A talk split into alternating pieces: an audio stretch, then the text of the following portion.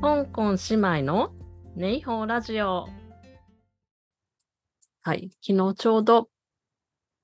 まあ、出張兼一時帰国から帰ってきました。今回ちょっと短めでね、一週間ぐらい行ってたんですけど、今回、あの、香港から日本にいるときに、JAL の午後の便に乗ったんですね。で、そうしたらね、珍しく、搭乗が1時間半ぐらい遅れたんですよ。なんか15分ぐらいとか30分ぐらいは結構あると思うんですけれども、1時間半ってね、なかなか長いなと思って。あの、周りの人ともね、あの、これ珍しいですねとか、お話ししてた感じだったんですけれども、最初に、あのそのね、遅れの理由っていうのは職員の皆さん、あの、機体のメンテナンスっていうことだったんですよね。でも、メンテナンスって、あ、そんなに時間かかるんだなっていう風に思ってたんですけれども、実際にまあ、それでやっと乗り込んでまあ、出発して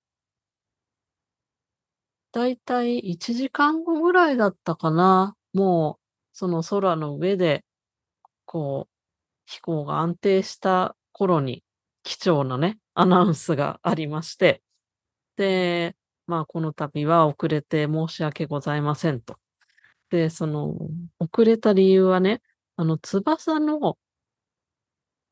についてるなんか部品が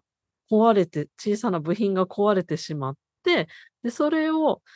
あの、他の新しいものと付け替えていたので、それで遅れましたっていうことを言ったんですよね。で、これは、そうか、こういう、なんかその言うタイミングのルールとかがきっとあるんだろうなと思いましたね。うん、乗る前にきっとそれを知ったら、ちょっと怖くて乗りたくないって思っちゃう人もいるかもしれないですし、まあ、乗って、こう安定してから言うっていうことでね、あの、無事、あの、新しいものも付いてますし、あの、安全に飛行できますよっていうことをおっしゃってたので、うん、そんな体験をしましてね、なかなかうん、珍しいなと思いました。で、あとね、帰りに、あの、羽田空港を利用したんですけれども、羽田空港は今年に入ってからかなりね、あの、混雑してるっていう話を何ヶ月か前にしたと思うんですよね。あの、結構その出国の時の、あの、セキュリティゲートに入るまでがかなり混んでいて、で、これが今回も7時半から8時の朝ね、間ぐらい、まあ、やや混んではいたんですけれども、8時以降になったらね、あの、かなり、あの、以前ぐらいの水準という感じでしたね、見た感じは。あの、それほどの、まあ、混雑ではなかったので、少し落ち着いたのかなという風に思いました。で、あとね、これ前もお話ししたかもしれないんですけど、羽田空港のいいところは、あの、セキュリティチェックに、これ小さいことかもしれないですけれども、あの、PC を、ノートパソコンを普通カバンの中に持ってたら、香港なんかだとこれ、あの、外に一回出さなきゃいけないんですよね。かあの、パソコンとかこう携帯とかをこうカゴの中に出すんですけれども、羽田の場合はね、これ、あの、もう出さなくてもいいんですよ。これ結構楽ですよね。うん。なんか香港の空港もそうなって欲しいなと思いながら、そんなことで、まあ、香港に帰ってきまして、で、香港はね、気温、今日は最高気温32度という風に予報ではなってるんですけれども、割とこう涼しくなってきた感じなんですよね、体感的には。で、クーラーを消そうかつけようか、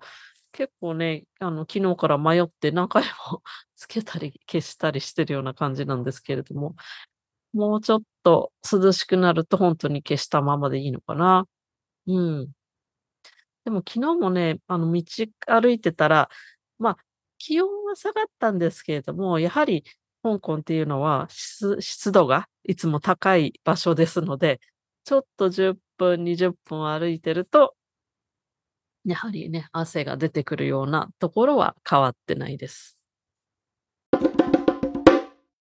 はい。で、この間、あの、広東語のね、お話をしたんですよ。で、その時に、あの、なぜ香港人は広東語初級者の人、まあ、これ私ですけれども、に、レンチャイとレンヌイを教えたがるのか。まあ、この2つの言葉は、まあ、ちょっとかっこいいそこのお兄さんとかお姉さんとか、まあ、お店の人に呼びかけたりするときにね、使えるんですけれども、なぜこれを教えたがるんでしょうっていう疑問を話してたら、これね、あのー、2人の方が答えてくださって、まず1人目、あの、スラング先生から回答のビデオをいただいたので、ちょっとそれのね、音声のところをあの、ここから放送したいと思います。まあ、広東語で定番で教えるんですけど、まあ、オーダーする時の呼び方として、レンジャイ、レンレイということで、まあ、綺麗な女の人、若い子、若い男の子っていう意味なんですが、これをこう発音間違えてしまうと大変なことになって、レンジャイ、レンムイですね、レンレイはないですね。レンムイは素行の悪いグレタ子という意味で、まあ、わざと発音間違えてもらもらいたくて教えてで間違えたところでニタニタして笑うというちょっと意地の悪いあの単語なんですがこれぜひ間違わないように覚えてみてください。はい。で、これが、まあ、スラング先生説ですね。で、もう一人の別の方からは、これコメント等じゃなくて、ちょっとお話ししてるときにね、あの、言われたんですけれども、あまあ、このレンチャイとかレーヌいうのは、はそのお店の人に呼びかけるときに、とかに言いますけれども、まあ、そのかっこいいお兄さんとかかっこいいお姉さんとかいうニュアンスになるので、例えばね、あの、外国人である私が、まあ、それをお店の方に言うことによって、じゃあ、ちょっとおまけしてあげるよとかね、そういうふうになる可能性もあるから、あの、覚えておくといいよっていうことで教えてくれるんじゃないかっていうのが、二人目の人の説ですね。まあちょっとね、どっちの説もあり得るという感じですね。多分ね、私に教えてくれた人を、そのレンチャイレの教えてくれた人のうちの一人は、結構、あの、いたずらっぽいというかね、いう感じのする人なので、もしかしてちょっとスラング先生説にその人の意図は合致してるかもしれないんですけれども、もう一人はね、もしかしてちょっと、このね、二つ目の説かもしれないな、なんて思いましたね。はい。そんなことで、スラング先生、コメントありがとうございました。で、三つ目の今日ね、お話なんですけれども、あの、以前、新しいもん好きで56年プラスさんの、えー、TJ さんですね。あの、その香港に関するポッドキャストをやってる方と、えー、弁髪のシャーロック・ホームズという、まあ、香港を舞台にしたシャーロック・ホームズの小説のお話を、このポッドキャストと、あとは TJ さんのポッドキャストの方でもしました。でね、これはね、そのお話をした時も、その TJ さんといつかやろうやろうって言ってたのは、その弁髪のシャーロック・ホームズの、まあ、舞台となった場所、いろいろ特徴的な場所があるんですけれども、これを散歩して、まあ、TJ さんの YouTube チャンネルの方でね、あの、発信したいねっていう話をしていたんですよ。で、これをちょうどね、今月の初旬にあの YouTube で公開しましたので、えー、っと、概要欄にあの、リンクも貼っておきますね。で、いろいろね、皆さんからコメントいただいたり、あとは役者の船山さんとか、あとは、あの、作者のね、モリスさんとか、そういった方からもね、コメントいただいて大変嬉しかったんですけれども、まあ、この動画でね、巡ったのが、まず、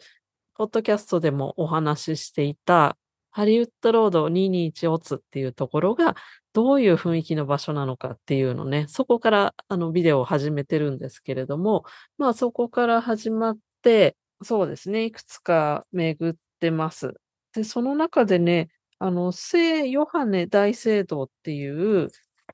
あの、聖堂があるんですよ。で、そこにも行ってるんですけれども、面白かったのが、ここの大聖堂が今、多分ね、天井のところだと思うんですけれども、あの、内側からちょっと修復工事をね、してるみたいで、ね、ここのね、大聖堂が1847年に建設された大聖堂っていうことらしいんですよね。うん。で、そこのね、改修をしてるんですけれども、あの、改修の様子がとても 香港らしいというか、あの、香港でよく見る、あの、竹の足場がね、大聖堂の前のこう、聖堂ですから、こう、椅子がたくさんあるんですけれども、で、その前の祭壇のあたりとの間にね、その竹の足場が組んであってね、かなりの迫力なんですが、これこの様子もね、YouTube 動画で見られますので、ぜひ見ていただきたいなというふうに思います。で、あといくつかめだめ巡った中の最後の場所がですね、えっ、と、本当はお話に出てくるのは、香港動植物公園っていう公園なんですけれども、今回ちょっとそこにもね、行ければよかったんですけれども、最終目的地としては、香港公園の方のある、えーベジタリアン天津のお店にね、あの、行ったんですよ。というのは、この撮影ね、動画だと、全部で動画自体はもう30分に収めて、あの、TJ さんがうまく編集してくださったんですけれども、実際はどうだろう、1時間半ぐらいかな、かけてるんですよね。撮影自体は。動画だけ見ると、そんな風に見えないんですけれども、やや、まあ、曇ってる感じで、そんなに暑そうに見えないんですけれども、実際はね、その日も湿度がかなり高くって、本当にね、歩いてるだけで汗だくになりましてで、全部のね、場所を歩いて回ったので、かなり汗だくで、で、まあ、もう喉も渇いたし、お腹も空いたっていうことで、そこにね、あの、ベジタリアンヤムチャの店に行きたかったので、最終的な目的地をちょっと香港公園にしました。で、このね、ちなみにこのヤムチャのお店、お茶も美味しいですし、その天津も美味しいので、ぜひ皆さんも行っていただききたいんですけれども、名前が、ロッチャーっていう、あの、楽っていう字にお茶、ロッチャーティーハウスっていうところなんですね。で、香港公園の中にお茶のね、なんか博物館みたいなところがあるんですよ。で、そこの一角にここの、あの、ロッチャーティーハウスが入っていて、で、早めの時間帯に行けばそんなに、あの、私たちも予約せずに入れましたね。11時半？12時前だったかな、ちょっと正確な時間忘れちゃったんですけれども、あの、入れました。で、その後、あの、食事してたら、もうだんだん、あの、全部満席になってきたので、まあ、あの、すごく空いてるっていうわけではないですけれども、まあ、早めに行けば入れるっていうような感じだと思います。で、あの、ベジタリアンの天津なので、これいいところは、あんまりね、あの、胃にもたれないというか、体に優しいというか。なので、その香港で食べ歩いて疲れた時にでも、あの、寄ってもいいんじゃないかなと思いますね。で、お茶はやっぱり、あの、いろんなお茶が楽しめますので、ぜひここは、あの、香港旅行の一つの、まあ、お食事の場所として行ってみてください。で、同じね、このお店もう一つありまして、あの、アートスポットにもなっているタイクンの方にもあります。で、ちなみにね、今回その動画の中でも、もともとタイクンは警察署だった場所ですので、そこの中の様子もね、ご紹介してます。で、まあそういったことで、あの、最後の目的地を、まあ香港動植物公園行ってから香港公園行きたかったんですけれども、ちょっとね、あの、体力がそこまでなくって、動植物公園は行かずに、香港公園を最後の目的地にしました。でも、香港動植物公園の方もね、あの、すごく面白いので、これもあの、ぜひね、旅行の時でも行ってみるといいかなというふうに思います。で、あと香港公園の方もね、これは、あの、ガムチョンのアドミラルティの近くにある公園なんですけれども、まあ、結構熱帯の雰囲気のする、あの、公園で、まあ、都会の中の本当にオアシスという感じで、まあ、面白いのは、その、香港公園の中の植物と、あの、香港のね、有名な、あの、高い、そのビル群がね、一緒に見ることができるので、なかなか楽しい場所なんじゃないかなという思いますので、こちらもぜひ行ってみてください。では、ハチキン、下次见。